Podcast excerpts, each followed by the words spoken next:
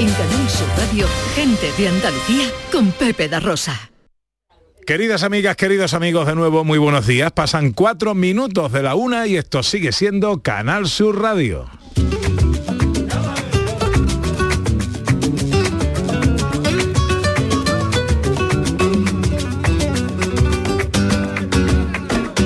y ese Manuela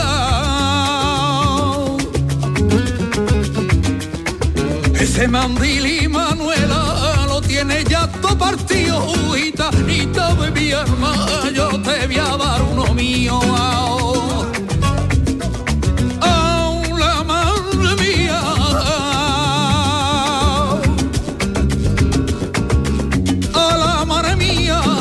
ver medio me la quitaron cuando más falta me hacía. ¡Hola, hola!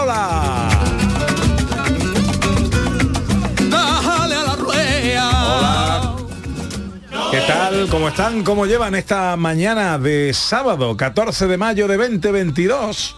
Ojalá en la compañía de sus amigos de la radio lo esté pasando bien la gente de Andalucía. Y ay, a mi abuelita Manuela y arréglate que nos vamos Ay, Tercera hora de paseo es nuestra hora más viajera. Tenemos un nuevo destino, Andalucía. Para seguir disfrutando de nuestra tierra, enamorarnos de nuestras costumbres. Y luego viajamos también por la historia con Sandra Rodríguez.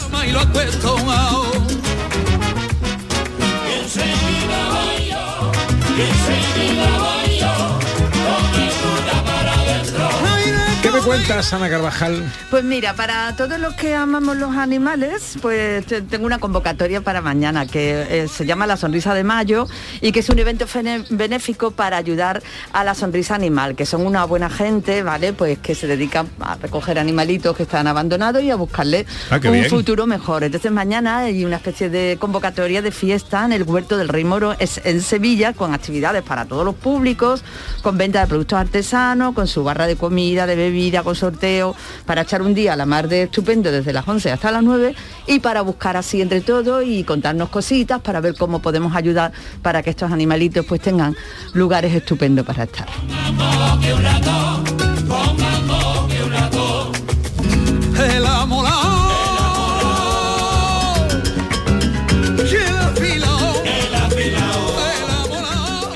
Sandra Rodríguez, ¿dónde nos vamos de escapada hoy? Pues a un sitio maravilloso que es Córdoba. Hombre, Córdoba que está en el último fin de semana de patios, ¿no? En el último fin de semana de patios. Bueno, sí, pues sí, hay que ir, aprovechar. hay que ir. Hay que aprovechar. Eh, ojo que hoy van a caer 35 castañas en, en Córdoba, ¿eh? Pero en uno de esos Es patios sombrita. fresquitos, con esas flores, ese, ese agua cayendo, esas está de maravilla, el mejor sitio para estar en plena ola de calor. Y luego en los sonidos de la historia, ¿qué años nos Pues, vas a llevar de viaje? Vamos al año 1963. 1963. Hola. Ya os digo que 1963 es un buen año musicalmente. ¿Es buen ¿eh? año? Sí, sí, sí, sí, sí. Ya os digo que sí, ya os digo que sí.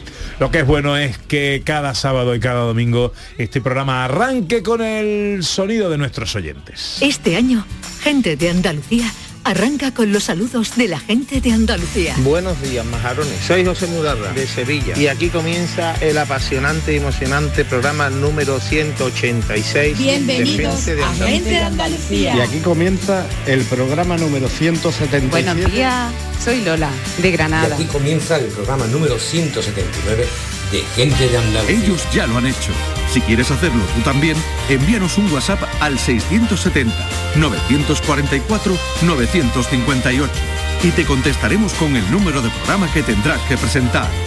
Recuerda, envíanos un WhatsApp al 670-944-958 y anímate a ser la primera voz que suene en Gente de Andalucía. Porque puedas hacerlo todo o porque no hagas absolutamente nada, de nada. Por el verano que te mereces, en Viajes El Corte Inglés te lo damos todo. Vuelos y estancia de nueve días en el Caribe con todo incluido desde 965 euros. Reserva desde solo 15 euros sin gastos de cancelación y llévate de regalo una pantalla inteligente Google Nest Hub. Además, con el programa Confianza Incluida, viaja con total tranquilidad. Consulta condiciones. Viajes El Corte Inglés. Por tu verano, todo. El 19 de junio de 2022 son las elecciones al Parlamento de Andalucía. Si estás temporalmente en el extranjero entre el 26 de abril y el 19 de junio, puedes votar en las elecciones al Parlamento de Andalucía del próximo 19 de junio. Para ello debes inscribirte en el registro de matrícula consular como no residente y recoger tu solicitud hasta el 21 de mayo en tu oficina consular o descargarla en la web del Ministerio de Asuntos Exteriores, Unión Europea y Cooperación, www.exteriores.gov.es. Tendrás que entregarla personalmente con tu DNI o pasaporte en la misma oficina consular. Recibirás la documentación en tu domicilio del extranjero y tendrás hasta el 15 de junio para enviar gratuitamente tu voto por correo certificado. Puedes ejercer tu derecho al voto aunque estés temporalmente en el extranjero. 19 de junio de 2022. Elecciones al Parlamento de Andalucía. Infórmate llamando al teléfono gratuito 919-0622 o entra en eleccionesparlamentoandalucía2022.es. Junta de Andalucía. Cada fin de semana te llevamos a los mejores rincones de Andalucía con Andalucía Nuestra. Los sonidos de cada provincia, su historia, sus tradiciones, su cultura. Descubre una Andalucía hermosa, diferente y única en Andalucía Nuestra. Los sábados y domingos desde las 7 de la mañana con Inmaculada González. Quédate en Canal Sur Radio, la radio de Andalucía. Gente de Andalucía con Pepe de Rosa.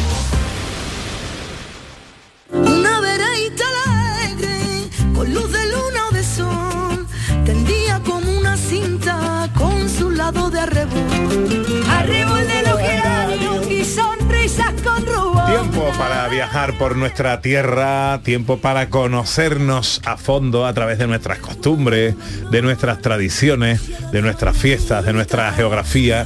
Con Sandra Rodríguez, nuestra historiadora, nos escapamos cada sábado a un destino en Andalucía. Hoy nos vamos a... Córdoba.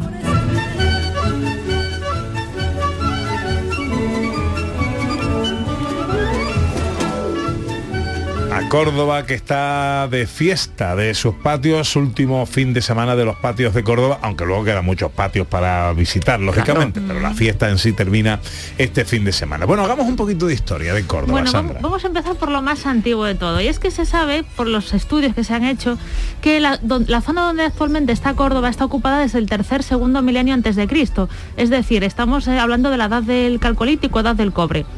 Pero en vez de pararnos en la prehistoria, nos vamos a ir a dos periodos que han dejado una profunda huella en la Córdoba actual, que es por un lado la época romana y la Córdoba musulmana. Empezamos por Roma. Cuando llegaron los romanos, allí estaba viviendo el pueblo turdetano, que estaba extendido por toda la zona del Guadalquivir, incluso por la zona del Algarve portugués. Viendo el lugar, los romanos pronto supieron que era una zona estratégica y fundaron una ciudad con el nombre de Córdoba. Se mantenía el topónimo turdetano y estamos en el año 171 a.C. La ciudad prosperó, asimiló a la población indígena y se convirtió en un punto fundamental para la expansión de Roma por la península ibérica. Servía, por ejemplo, para que las tropas pasaran el invierno, ¿no? para la invernada de las tropas. La Córdoba romana se vio inmer- inmersa en la guerra civil romana. Recordemos que la península ibérica fue escenario de esta guerra entre César y Pompeyo y fue asediada y sufrió un alto nivel de destrucción por parte de Julio César, que fue el vencedor. Pues bien, la ciudad se va a reconstruir y se convierte en sede del procónsul y de la Asamblea Provincial, lo que viene a ser la ciudad más importante de su área, para así en palabras más sencillas. En esta época se va a monumentalizar y se construye el foro, el teatro, templos, circos, es decir, un sinfín de edificios públicos que dieron el esplendor que le correspondía a su estatus. En esta época también es cuando nace Séneca, el gran filósofo, y que recordemos que también fue preceptor del emperador Nerón.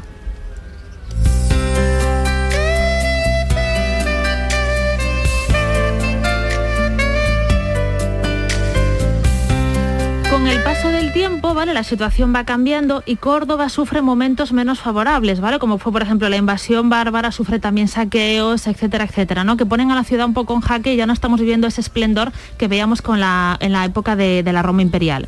Entonces llegamos a la segunda época de la que vamos a hablar, que es con la llegada de los árabes a partir del año 711.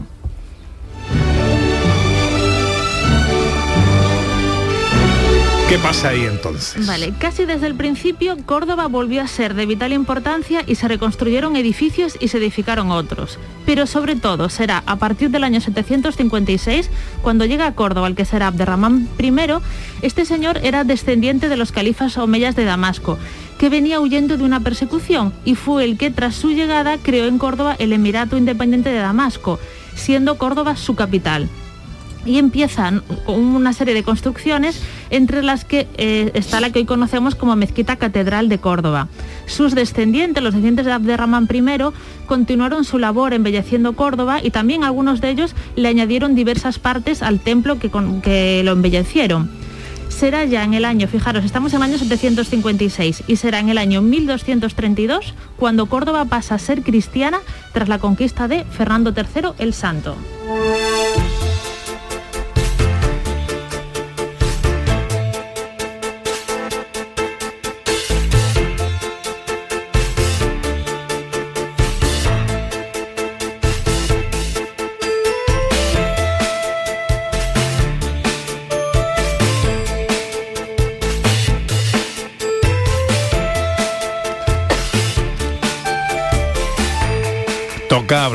Patios, Sandra. Toca hablar de los patios que estamos en el mes de mayo y estamos en Córdoba. ¿Con quién lo hacemos? Ana Carvajal. Bueno, pues vamos a visitar un lugar eh, que es muy especial porque es una casa palacio, un palacio que en sus dependencias se desarrolla, sus dependencias se desarrollan en torno a 12 magníficos patios y un jardín y una cantidad de colecciones de todo tipo que nos van a hablar y nos van a contar la historia de esta ciudad. Así que es un lugar preferente para conocer y para visitar patios de Córdoba. Leopoldo Izquierdo es el director del Palacio de Viana. Eh, Leopoldo, buenos días.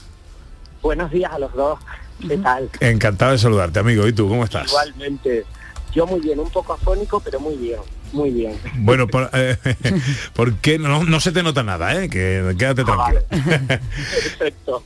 bueno, para, para entrar eh, un poquito en, en, en materia, ¿por qué no nos describes un poquito el Palacio de Viana? Bueno, a ver, el Palacio de Viana es una casa que ha estado habitada desde el siglo XV al siglo XIX con los señores, el primero señorío y posterior marquesado de Villaseca, y es en 1873 cuando la novena marquesa de Villaseca, viuda, única heredera de la gran fortuna familiar, pues se casa en segundas nupcias con Teobaldo Saavedra, que era hijo del duque de Rivas y a quien Alfonso XII le concede el título de marqués de Viana. Y a partir de ahí la casa queda vinculada al marquesado de Viana, que es tal y como la conocemos hoy. Y, por Viana, eh, pues habitan tres generaciones de marqueses de Viana. Y la tercera marquesa, también viuda y sin hijos, decide vender la casa a la antigua Caja Provincial de Ahorros de Córdoba y actualmente pertenece a la Fundación Caja Sur. Así que cuando uno visita Viana, pues visita parte de la historia de la ciudad y por supuesto eh, somos popularmente conocidos como el Museo de los Patios, precisamente porque tenemos, eh, albergamos el mejor conjunto de patios en la ciudad, donde podemos ver pues desde el patio eh, del siglo XV, un patio del siglo XV que además es el, el único patio de vecinos que tenemos en, en todo el monumento y es el patio de vecinos documentado más antiguo de Córdoba, que data del siglo XV, aunque en el archivo de Viana hay noticias del XIV. Y luego hay una serie de patios desde el siglo XVI, XVII, XVIII XIX hasta el XX. Así que básicamente es un recorrido por los patios de la nobleza en un único recinto que es el Palacio de Viana. Y luego el interior, eh, pues el interior tiene diferentes dependencias donde encontramos un sector completo donde están las grandes colecciones de los marqueses de Viana, porque vivieron allí hasta 1980 y el interior se visita de forma siempre guiada y se ve una forma de vida. Y, y- y el palacio digamos que es una burbuja, una cápsula del tiempo que se para en 1980 y el visitante pues se adentra en una casa con un sector dedicado a colecciones, pues, eh, era para impresionar, colecciones de azulejos, de pinturas de batalla, de tapices españoles, tapices franceses, la gran biblioteca, también cordobanos y guadamesíes, y luego otro sector que era donde hacían vida los marqueses, con las dependencias, donde ellos pues tenían su día a día, dormitorios, salones, escritorios, y luego una parte destinada al servicio y también una zona para invitados. Así que básicamente se ve una forma de vida, pero siempre vinculada a ese espacio tan cordobés como son los patios. Tiene algo que preguntarte nuestra historiadora Sandra Rodríguez. Bueno, ah, encantado, Sandra.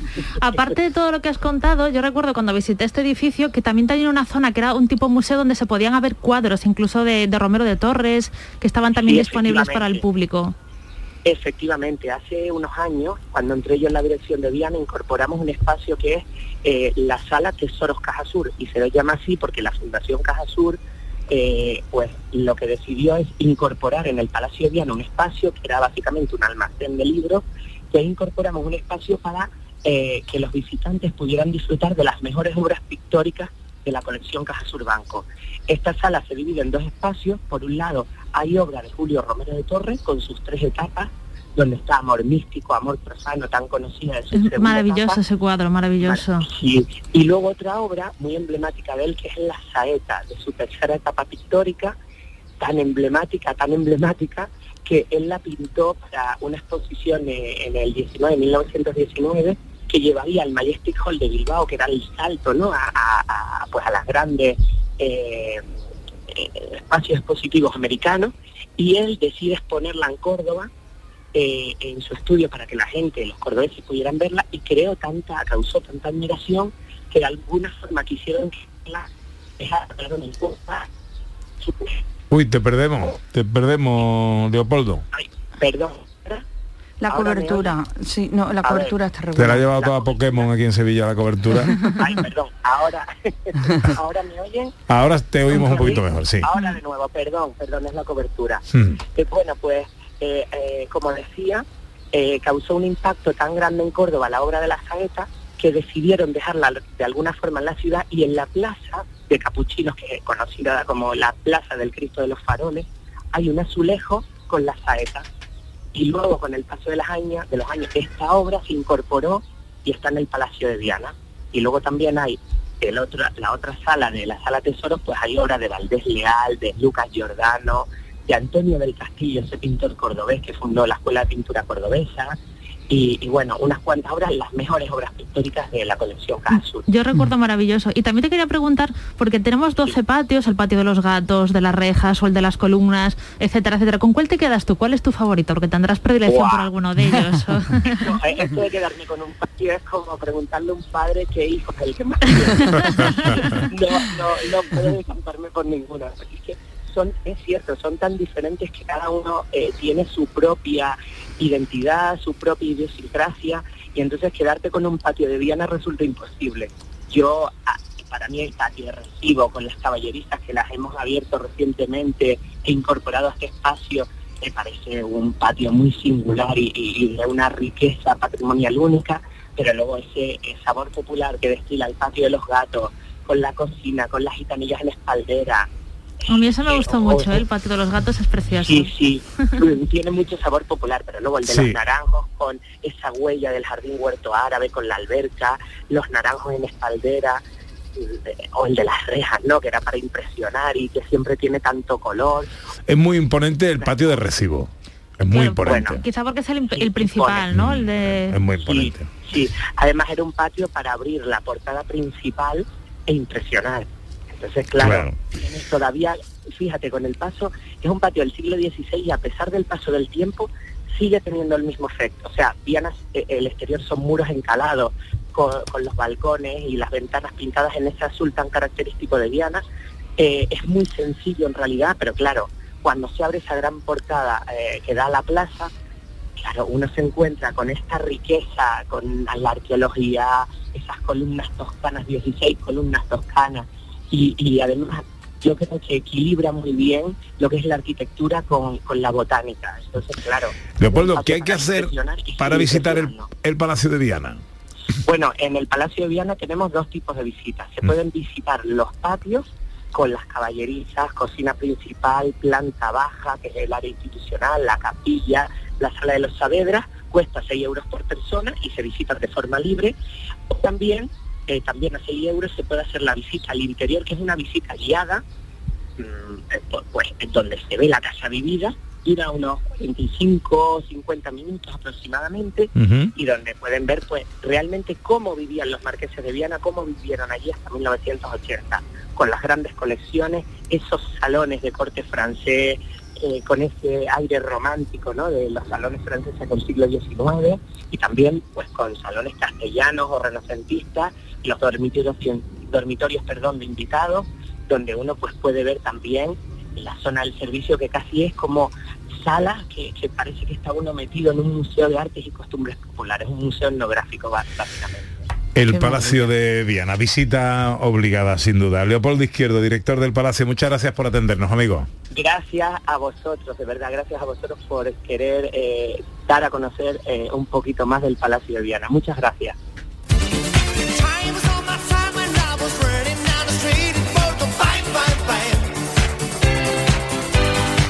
Vamos con las visitas indispensables, Sandra. Bueno, la primera, por supuesto, la Mezquita Catedral de Córdoba. Bueno, esto es una maravilla. Es el primer, recordemos que es el primer monumento de todo el occidente islámico, la primera vez que se construye una mezquita en Occidente. Aparte, eh, recoge todo lo que es el estilo hispano-musulmán en, la época de mayor apogeo. Recordemos que fue eh, Abderramán I el que lo construyó sobre una antigua basílica cristiana y después se remodeló en templos de Abderramán II, Al-Jaquén II y Almanzor. Se hicieron ampliaciones y que, por cierto, Hoy, está, hoy es Patrimonio de la Humanidad por la UNESCO, ya que tiene la característica de ser un edificio único en el mundo. Entonces nuestra primera recomendación es la Mezquita Catedral de Córdoba.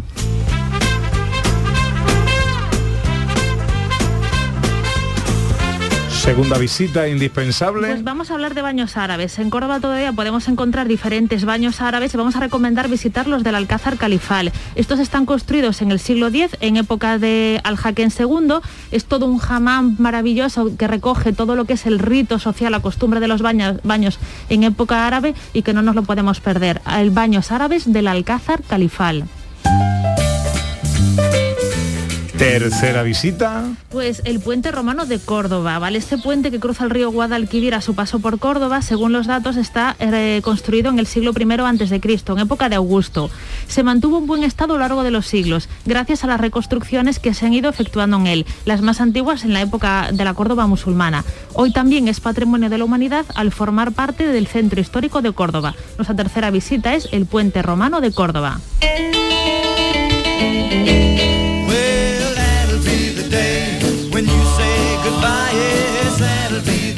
Las tres visitas indispensables que nos recomienda nuestra historiadora Sandra Rodríguez, el puente romano de Córdoba, los baños árabes y la mezquita catedral de Córdoba. Mandada a construir por Abderramán I. Abderramán I, es, efectivamente, fue el primero que puso la piedra sobre una antigua construcción cristiana. Cuentan que siendo Abderramán pequeñito iba por los pasillos de palacio con una taza de colacao calentito y tanto, tanto eh, le estaba quemando que, saltaba, se le caía, la madre le iba gritando, niño que me estás derramando el colacao. Ya luego vino lo de la mezquita. Bueno, vamos a comer en Córdoba. A ver si mezquita esto del medio. Madre mía. Madre mía. ¿Dónde me llevas a comer? Hace mucho calor, yo lo entiendo. No sé, tú no vas a venir a comer, tú te vas a quedar castigado. me quedo fuera, me quedo fuera, vigilando el coche. Mira, te voy a llevar a un sitio, Pepe, que es maravilloso, porque además si hemos visitado el Palacio de Viana, que allí nos hemos llevado un buen rato, porque evidentemente hay muchísimo para ver pues no tenemos que ir muy lejos. Entonces, nada más salir, ahí cerquita, tenemos un lugar que es un referente estupendo de la gastronomía cordobesa y que se llama Tierra y Mar. Juan Antonio Henares es gerente y chef de este restaurante que nos recomienda Ana Carvajal. Hola Juan Antonio, buenos días. Buenos días, buenas tardes y encantado de estar con vosotros y, un gran orgullo de, ese pedazo de recorrido que nos han marcado de visita turística en Córdoba, porque la verdad que, merece mucho la pena ese gran recorrido que tenemos en la historia. Y, bueno, nosotros estamos aquí preparados con un gran portfolio y un gran ofrecimiento gastronómico. Bueno, pues cuéntanos, ¿qué comemos en tierra y mar? Bueno, pues en tierra y mar, eh, como su bien nombre indica, pues nosotros principalmente tocamos la cocina, principalmente la cocina tradicional cordobesa, elaborada aquí por nosotros y al mismo tiempo pues eh, llevamos una línea paralela de mercado en la que proponemos pues pescado en todas sus variantes, ¿no? Pescado frito en, adobo, lo hacemos al horno, a la sal, hacemos pequeñas opciones también con la carne y el pescado para que no se pierda esa principal esa principal oferta que ponemos como el nombre Tierra y Mar. Y, bueno, aquí nosotros no pues, indispensable unas croquetas almudaguas. Eso es una croqueta de jamón, pollo y merluza, todo en el mismo conjunto. Qué original. Eso es algo original y, y distinto a lo que se puede probar en cualquier sitio. Eh, esto es originario de, de nuestro pueblo, de Almodóvar del Río. Y, y luego pues la línea del pescado que le marcamos, pues tocamos mucho la concha del norte, de gallega, la- las navajas gallegas estupendas que nos entran, nos entran de, nuestros, de nuestras costas, nos entran también unos pescados maravillosos para la fritura, monetito, la serie de San Lucas. Eh, y luego uno de los platos de estrella para nosotros, como no puede ser otro, el rabo de toro. Rabo Claro. de toro que lo hacemos en tres variantes. Nosotros presentamos el, el rabo de toro con una habita salteada y hacemos un arroz meloso de rabo de toro y el clásico. Son las tres variantes en el rabo de toro que, El arroz meloso de, rabo de toro tiene eso que tiene estar... buenísimo. ¿Cuál diría, Juan Antonio, esos son los platos, tú nos cuentas que estos son los platos estrella, ¿son también los platos que más os demandan los clientes? Bien. Los platos que más demandan los clientes son de esos que les acabo de comentar. Es como, digamos, vamos a hacer un sota caballo y rey, ¿qué se puede tomar? ¿O qué ofertan en, tierra y mar? Y son los estandartes de la casa. La ensaladilla de gamba, las croquetas, las habitas con rabo de toro o el rabo de toro en arroz. Y luego por las distintas variantes en el pescado. Porque trabajamos por temporada. Ahora estamos con la temporada del atún. El atún lo tenemos en cuatro variantes distintas, por ejemplo. Eso es lo más demandado aquí. Que me, Eh, a mí me parece un, un menú excelente. Me parece un menú el que nos ha planteado Juan Antonio, empezar con la ensaladilla de gambas, ¿no? Hemos dicho, las croquetas, Las croquetas fantásticas. el rabo de toro, yo me lo quedo en arroz, el arroz meloso. Sí, yo también, yo también. Luego un atún. Apúntatelo, apúntatelo. Sí, sí, sí, sí. Un atún y ya luego hay que dejar sitio para un postrecito también. Hombre, un tocinito de cielo, una torrejita a la temporada cuando toca, unas gachas también en su tiempo, que las hacemos muy buenas aquí. Eh, la tarta de queso la hacemos en la casa, muy buena, sin gluten y sin lactosa, ojo, las dos cosas. Ah, qué bueno. Esa es una de las cosas que también tenemos muy presente. Hacemos todos los fritos y elaboramos la carta casi al 90% sin gluten. Y esto que digo yo, que ¿dónde encontramos la taberna Tierra y Mar? Pues como bien ha dicho antes, estamos a un paso del Palacio de Diana, estamos en la Plaza de los Carrillos. Eh, es una plaza muy tranquila que está justamente a escasos 20 metros de la calle Cruz Conde, que es la principal arteria comercial de- del centro.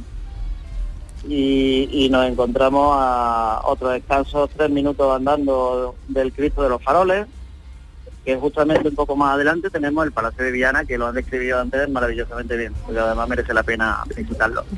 Juan Antonio Henares, gerente y chef del restaurante Tierra y Mar, que es el sitio donde hoy nos recomienda Ana Carvajal que nos quedemos a comer en nuestra escapada a Córdoba. Gracias por atendernos, amigo. A ustedes, encantado. Siempre tenemos aquí abiertas las puertas abiertas. Que se una rosa en tus labios, me dejas soñando despierto y un deber. ¿Y a dónde me vas a llevar a dormir, Ana Carvajal? Pues mira, te voy a llamar a dormir a un sitio que está muy bien ubicado, que se llama Hotel Córdoba Medina Zara. ¿Y por qué está muy bien ubicado? Porque tú llegas allí, dejas todas tus cositas, está justo como en la periferia del centro histórico. Entonces es muy fácil llegar, es muy fácil aparcar, es muy fácil y luego irte caminando al resto de la ciudad. Te Ah, olvidas del coche y recorres el centro histórico estupendamente. Así bueno. que es un sitio estupendo. Pues déjame que le pregunte a su directora. Eh, hola, Ana Bauzas, buenos días. Hola Pepe, buenos días. Hola Ana. Eh, encantado de saludarte, ¿cómo estás? Igualmente, fenomenal. Pues aquí de, con la celebración de la feria de los, la fiesta de los patios eh, en Córdoba eh, estamos eh, fenomenal. ¿Cómo está, por cierto, la, la ocupación hotelera este fin de semana en Córdoba? Pues estamos prácticamente llenos. Eh, es cierto que no hemos llegado a llenar, pero pero fantástico. La verdad es que no nos podemos quejar, ¿eh? después de todo lo que hemos pasado. Ahora da gusto esta esta estas ganas de viajar que tiene ya todo el mundo. eh, estamos ya en otro momento y, y la verdad es que eh, es fantástico. Eh, Bueno, ya sabemos que el Hotel Córdoba Medina Zahara está bien situado, nos lo contaba Ana Carvajal. Cuéntame tú más cosas, ¿cómo es ese hotel? ¿Qué servicios tenéis? Pues mira, eh, nuestro hotel eh, se conoce también por Hotel Los Gallos, porque bueno, es un hotel que tiene mucha mucha historia, del año 67, aunque lo reformamos en 2013. Y, y eso ahora se llama Hotel Córdoba Medina Sahara, porque estamos en la misma avenida y que lleva ese nombre. Eh, estamos muy cerquita de la, del AVE, con lo cual los viajeros que, que vienen en el tren pueden llegar al hotel caminando y no son, vamos, entre cuatro o cinco minutos caminando. Luego desde ahí, si vienen en coche, perfectamente, es una zona a la que se accede, porque no estamos en el casco histórico, estamos muy cerquita, entonces se accede eh, tranquilamente con el coche. Y luego, eh, una vez que mm, el viajero deja el coche o, bueno, se ya deja sus cositas en el hotel, ya puede irse al centro caminando y eh, más o menos en 750 metros, eh, a 750 metros del hotel, estamos ya en el- lo que es el casco histórico. Estaríamos entrando por la puerta de, de. Almodóvar a lo que es la dentro de la muralla y el casco histórico. Y ya a partir de ahí pues podemos ver los patios, ver la mezquita y visitar nuestros patrimonios de la humanidad. Y Eh, Ana, una cosa importante, que en estos días, hoy que van a caer 35 grados en Córdoba, después de todas estas caminatas, nos podemos pegar un refrescón también, ¿no? Por supuesto, por supuesto. Tenemos una piscina en la azotea del edificio, mm, fantástico para que, que los clientes puedan refrescarse y además con unas vistas estupendas a la, a la sierra. Me gusta mucho, eh, en las grandes ciudades se están recuperando las azoteas de los Sí. hoteles y de los edificios, aprovechándose para zonas de estar, para tomar una copa, piscina, todo esto. Me parece una magnífica idea, porque, porque bueno, eh, además te ofrece vistas en una ciudad como Córdoba extraordinarias, ¿no? Sí, tenemos unas vistas a Sierra Morena estupendas. Además, eh, hay un edificio eh, al lado que es el rectorado de la universidad, que es un edificio con mucho encanto también, y, y por la- los atardeceres eh, Guau. que podemos ver ahí son fantásticos, porque vemos tenemos una vista de, de todo muy amplia y, y se ven unas puestas de sol espectaculares. No estamos en Ibiza, pero estamos en... Ya bueno, tampoco nos hace falta. Hotel Córdoba Medina Azahara eh, es el hotel que nos recomienda Ana Carvajal hoy para dormir en nuestra escapada a Córdoba. Ana Bouzas es la directora de este hotel. Muchas gracias por atendernos, Ana. Muchas gracias a vosotros. Abrazo. Córdoba, tierra judía de toreros y pintores, donde cada primavera nacen toditas las flores. ¿Qué más eh, me cuentas para ir terminando, Sandra? Bueno, pues nos vamos a ir a 8 kilómetros de Córdoba, vamos a visitar Medina Zara. Hombre. Bueno, que le da nombre al hotel. Exacto, que no- no- nos viene de maravilla esto. Bueno, esto se construyó, se empezó a construir en el año 929 por Abderramán III. La leyenda cuenta, ¿vale?, que, es- que esta ciudad palatina la construyó en honor a su favorita, que era que se llamaba Azahara. En realidad, para Abderramán, la construcción de esta ciudad tan maravillosa era un símbolo de poder.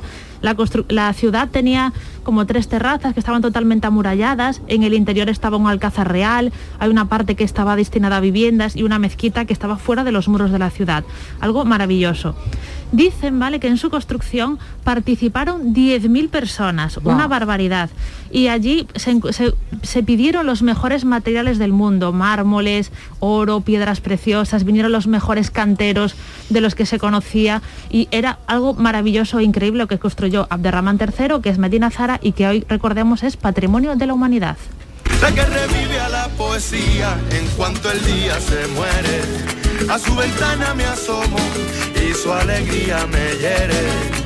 Nadie te va a querer como Andalucía te quiere. Hoy nuestro destino Andalucía, Córdoba. Último fin de semana de fiesta de los patios. Cada semana en Gente de Andalucía, aquí en Canal Sur Radio, un destino, un rincón para enamorarnos de nuestra tierra y de nuestras cosas. Espeto, la de la barquita, entre el sol y el Una y mar. 38, enseguida la recta final, la fiesta de los sonidos, la fiesta de la historia con Sandra Rodríguez. Huele a carnaval, la que Picasso describió y con la que Lorca pintó. Velázquez, Paco y Alberti Carlos Cano y Juan Ramón Lazú, realista más real. En Canal Sur Radio, gente de Andalucía con Pepe da Rosa. Noticias fin de semana. El repaso a la actualidad del día con la última hora. Las noticias locales, el deporte. Noticias fin de semana.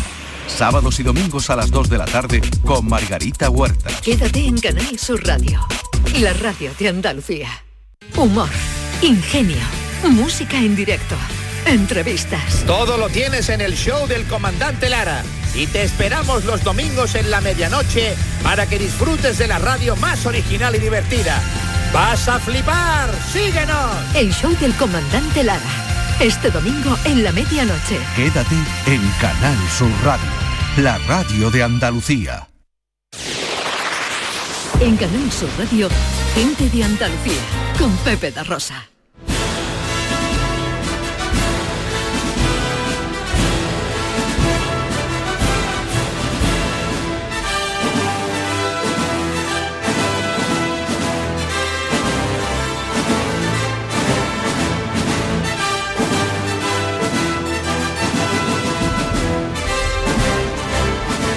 Tiempo para viajar también a través de la historia con Sandra Rodríguez. Eh, ¿A qué año viajamos hoy? A 1963. If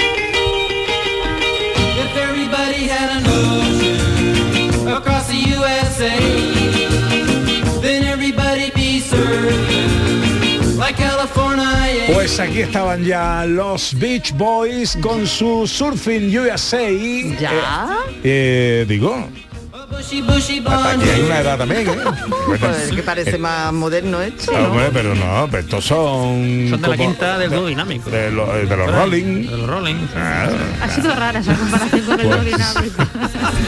Bueno, pues número uno en las listas de éxitos musicales de 1963, Surfing USA con The Beach Boys. Bueno, año 1963. Es el año en el que muere Juan XXIII y llega el papado Pablo VI. Y también llegan las lenguas vernáculas a las ceremonias religiosas. Pablo VI va a ser el primer papa que dé una ceremonia, eh, que dé misa en un idioma que no sea el latín. Lo que es bueno, porque antes se daba la misa en latín y de espaldas. Y claro, la gente se enteraba de la misa a la mitad. Yo. Vamos, no me hubiera enterado de súper atractivo, vamos. Tenías que tener primero de filología clásica para poder ir a... en- en Y de espaldas. Y de espaldas, se daban misas de espalda y en latín. Y eso cambió porque ya sabemos que eso viene realmente de tiempo de Juan XXIII, que ya sabemos que era un papa como muy progresista. La primera misa en castellano se dará en el año 1965. También es el año en el que John Fitzgerald Kennedy muere asesinado, cuando estaba paseando en descapotable con Dallas con su mujer, Jacqueline Kennedy. Se detuvo por su asesinato a Lee Harvey Oswald. Él va a negar su implicación en el asesinato de Kennedy y días después es asesinado, con lo que ahí empieza la leyenda negra sobre el magnicidio de Kennedy, que todavía, a pesar de que ya se han descodificado los documentos oficiales, todavía hay muchísimas incógnitas que rodean a este asesinato. Y a España llegan los taxis llenos de extras, aunque no son extras como los entendemos hoy en día. Vamos a escucharlo. La señorita recibe no una, sino muchas agradables sorpresas, porque el coche que eligió es el del taxista Demófilo Martínez, que comparte el servicio con su compañero Julián Gallego. Está dotado de todos los elementos que hacen grato el viaje por la vida y por la urbe. Tabaco y cerillas, cartelera de espectáculos, diccionarios, periódicos, revistas de actualidad y hasta botiquín. Vamos. Tabaco y cerilla. Bueno, Yo, pero- en nombre de Demófilo Martínez me lo he apuntado para la próxima novela. Pero escúchame, si veis el vídeo, es súper curioso porque eh, está todo puesto, eh, parece como muy actual, salvo que, mm, bueno, tabaco y cerilla. O sea, unos, unos departamentos así como de metacrilato, donde hay cigarrillos que el cliente podía abrir y con su mano coger un cigarrillo, coger una cerilla, encenderse su cigarro. Vamos, Era vamos. un lujo entonces, ¿no? De atención a... Totalmente, pero Es tremendo. bueno, en el taxi de Demófilo Martínez había diccionarios, periódicos y. Llevaba les pasa. El internet de la época, el internet de la época. Ay, buenísimo, Sí, buenísimo. sí. Se me ha ocurrido una palabra y no sé lo que significa. Voy a coger el diccionario del taxi. Seguramente en el taxi de Demófilo Martínez sonaba esto.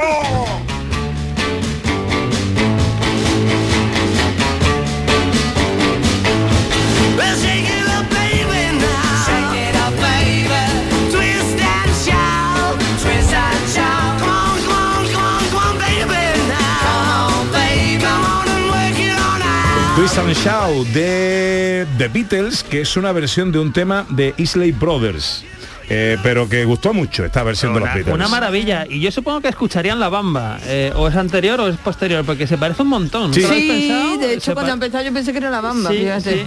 Muy hay unos acordes que, no sé, muy parecidillos. Sí, sí, sí, no, no, tiene, no. tiene- es bamba pura. Pues es una versión eh, de 1959, eh, la original, y que versionaron en el 63 los Beatles.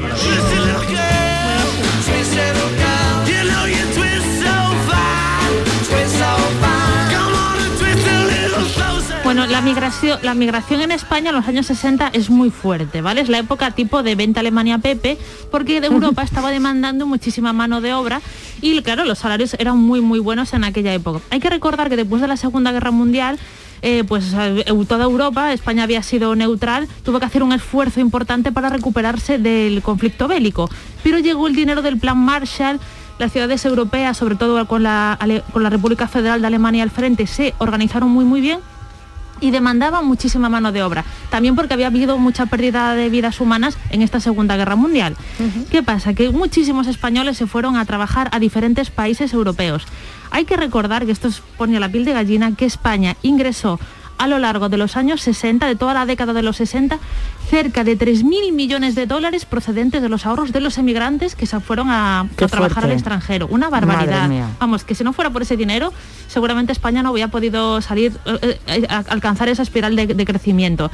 Escuchemos, eso sí, que desde España no nos olvidábamos de todos estos extranjeros, españoles extranjeros, en el extranjero. La feliz idea de llevar el aliento de España en el año nuevo a los trabajadores españoles de Alemania se hace efectiva en la capital financiera de la República Federal, Frankfurt del Main, en cuya demarcación se encuentran no menos de 12.000 operarios españoles. Las enormes naves de las factorías se convierten en escenario emocionante de España dentro del corazón de Alemania, con la presencia del señor García Trevijano, director general del Instituto Español de Emigración y sus acompañantes. Conocidas figuras de nuestra escena y del mundo taurino participan en esta embajada. Bueno, aquí le están llevando como productos típicos de la tierra, ¿no? En un avión y metieron ahí a celebrities, toreros, a todo el mundo y van allí a llevarle chorizos, aceite y tal a los alema- a los españoles que viven en Alemania, ¿no? Que era muy emotivo, pero hoy por hoy nos llama muchísimo la atención, ¿no? Aunque os sorprenda, esta canción también es de 1963.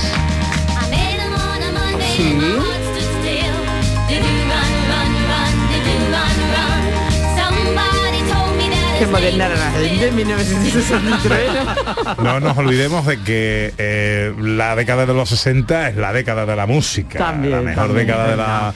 Junto con la de los 70 quizás, ¿no? Hombre, y es verdad lo que decía antes Sandra, lo de la migración. Es que ahora estamos con esperantes. Cuando alguien emigraba, pasaban a veces años sin volver a ver a su familia o sin que le llegara, para que te llegase una noticia, tiene que ser una Sí. carta que tardaba todo aquellos meses, ¿no? Entonces era, la verdad, qué dolor. La gente que se va ahora en plan, me voy de Erasmus, a- vale, pues te vas a lo de casa, hablas Sí, con tus padres todos, todos los días, días, te coges un avión fin de entonces- semana, no pasa nada. Tú te vas donde quieras, pero a las 10 en casa.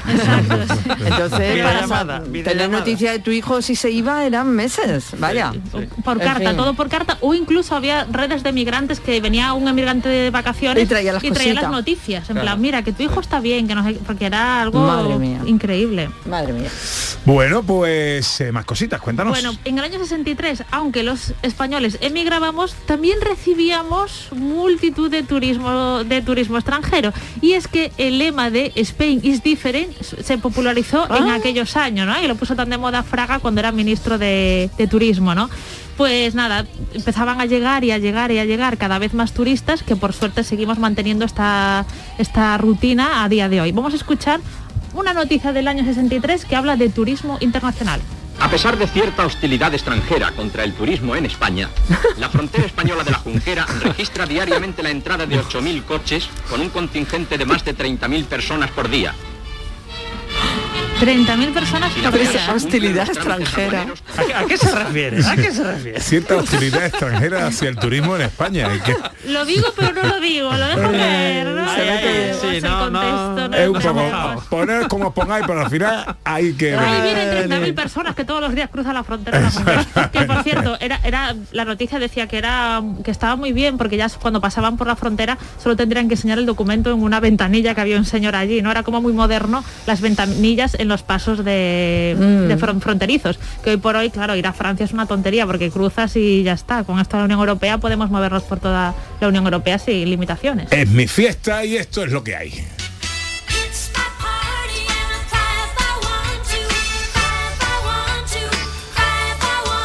Leslie Gore con It's My Party también eh, triunfaba aquel año 1963.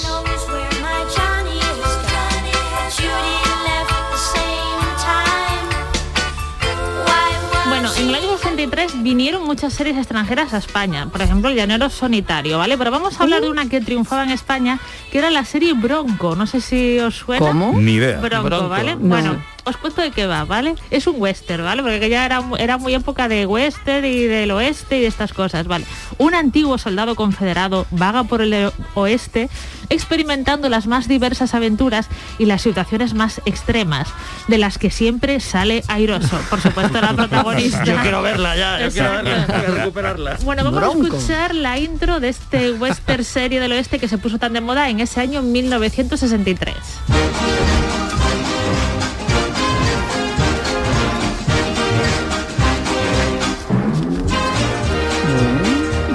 Lo vemos cabalgando. Pero con esta música o cabalga es música o de cabalga, cabalgar. Sí, sí, sí. Y tirando hacia la comedia, aventura, ¿no? Qué gracioso.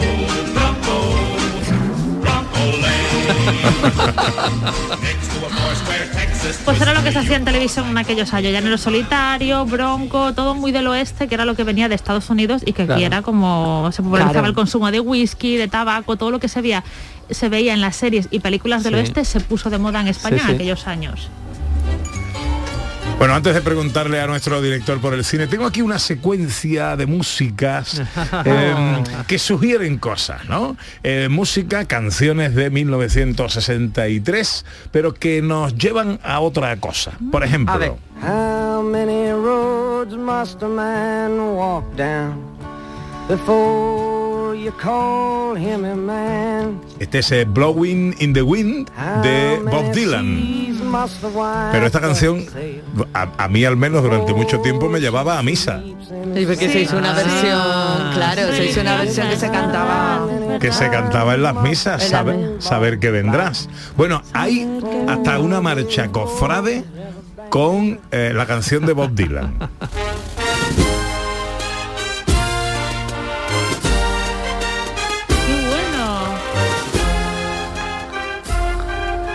Llevando a los pobres tu pan. Efectivamente.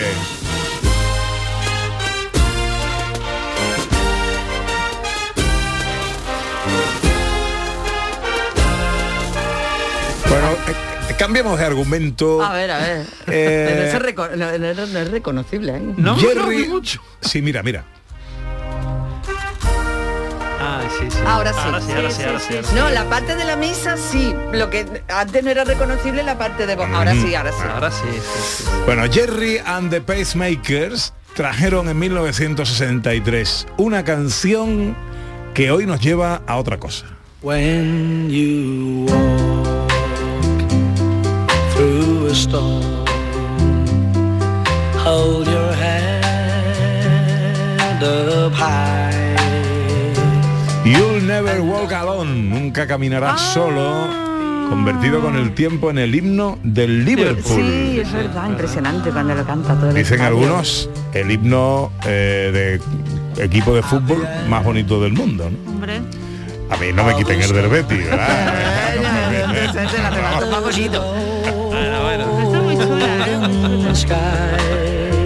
Pasa que esta gente le ponen unos himnos a los fútbol muy tristes. Pues, ¿No? Sí, pero esto lo canta todo esta... Eso no se pone los vellos de punta. ¿eh?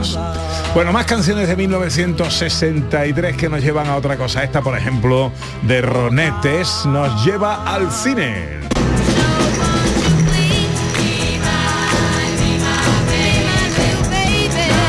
¿A qué película, director? Bueno, Hombre, hombre, lo voy a decir yo, porque es que Dancing, por supuesto. sí, es que es súper fan. eh. Me encanta. Que por cierto, esta semana se ha anunciado, que me lo ha dicho José Luis Ordóñez aquí, que viene Dirty Dancing 2. Que no sale ¿En serio? Con la misma protagonista. con la Jennifer misma- Grey otra vez sí, sí. que No me está también- claro se acuerda que tiene una nariz así un poco Sí. interesante no pues Ahora ella diferente. se operó Ya. y ya no tiene esa nariz no la reconocéis para nada Sí, otra. pero por supuesto echaremos de menos al gran Patrick Swayze Hombre, que era por favor. el alma de la película Sí, sí, sí, No es totalmente. lo mismo sin Patrick. Bueno, voy con otra peli. Ahora te he pedido eh, con otra canción que también nos eh, lleva al cine.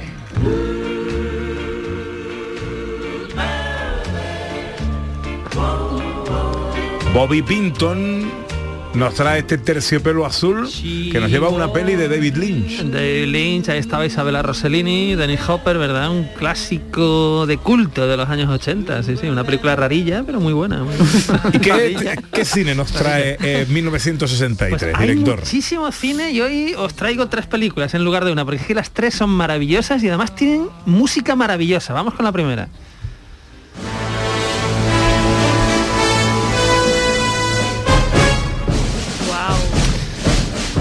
Yo estoy viendo ahí a Steve McQueen yendo hacia la nevera con el bate de béisbol y la pelota, ¿no? Es como inolvidable. Esto es la gran evasión de John Stargess, película de guerra deliciosa con un temazo de Elmer Bernstein que, que escuchamos ahí de fondo y que es una delicia, un repartazo donde está Charles Bronson, James Coburn, en fin.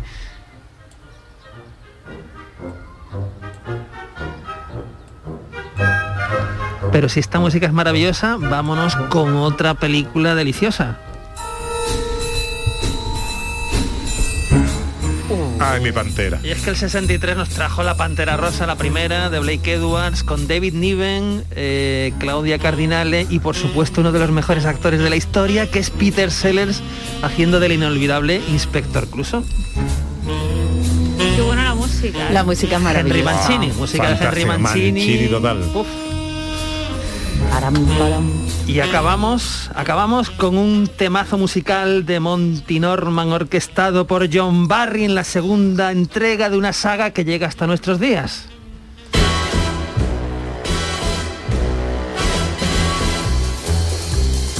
Una de las mejores películas Bond, la segunda, desde Rusia con Amor, con Sean Connery, dirigida por Terence Young, un malo que es Robert Shaw, el- uno de los actores de Tiburón.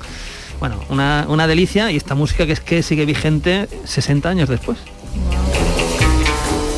Porque antes las cosas se hacían para durar. exacto Es verdad. no había obsolescencia programada ni cosas de estas raras Bueno, no quiero dejar pasar que aquel año el gran éxito español de la música en 1963 fue este. Toda una vida me estaría contigo. Con el gran Antonio Machín. No me importa en qué forma, ni dónde, ni cómo, pero... ¿Qué va a hacer hoy Sandra Rodríguez? Pues estaré un rato ahí en casa con mi hijo, con Roy, y después tengo un actito, una, una pequeña conferencia. Una pequeña Una conferencia. pequeña conferencia, sí. ¿Que versará sobre qué? Sobre un escritor gallego, ya sabes que es mi, mi, otro, mi otra patria, que este año se le dedican letras gallegas, ¿no? Que es como un acto que hacemos aquí en Sevilla, en el Ar Gallego. ¿Qué va a hacer Ana Carvajal? Eh, creo que tenemos tarea con la espalda, para arriba y para abajo. Algunas cosillas hay que hacerla y se pone bien del todo. ¿Y nuestro director tiene algún chiste inquietante con el que terminar el programa de hoy? Bueno, sí, es más bien una anécdota inquietante, porque sabéis que a mí me preguntan últimamente, bueno, está el juicio que televisivo de Johnny Depp, ¿no? El Ujú. mítico Jack Sparrow de, de de Piratas del Caribe y Amber Heard, ¿no? Que están ahí los dos liados y echándose toda la porquería encima. Y, y bueno, a mí me pregunta mucho últimamente, oye, el del cine de, de Canal Sur, ¿qué opina de- del juicio de estos dos? Este, este, ¿qué, qué- opinas, no? Y yo siempre digo lo mismo, yo Sparrow a ver qué pasa. ¡Oh! Eso con los llaves de Ramán de hoy es para que nos cierren esto. Oye, estamos currados, estamos currados. ¿eh? Madre del amor hermoso. Madre mía. Bueno, los ha habido peores, ¿eh? Los ha habido peores. Gracias, director. Un abrazo.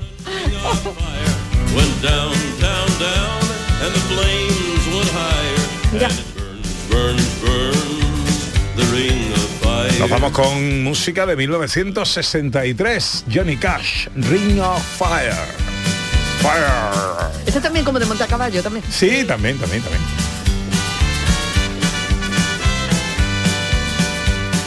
María Chamorro estuvo pendiente de todo en la producción. Gracias, María.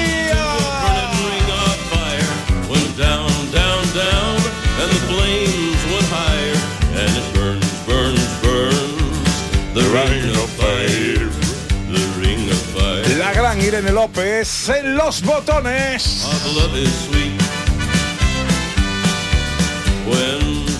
Enseguida llega la información a Canal Sur Radio. Nosotros volveremos mañana, serán las 11 y ojalá estén todos ahí.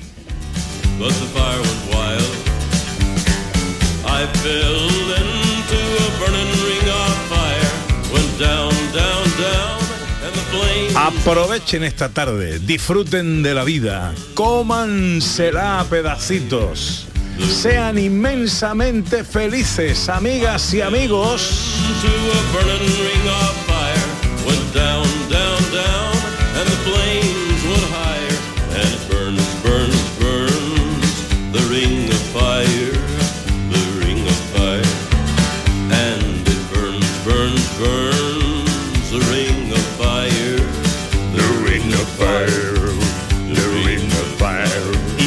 Hasta mañana si Dios quiere.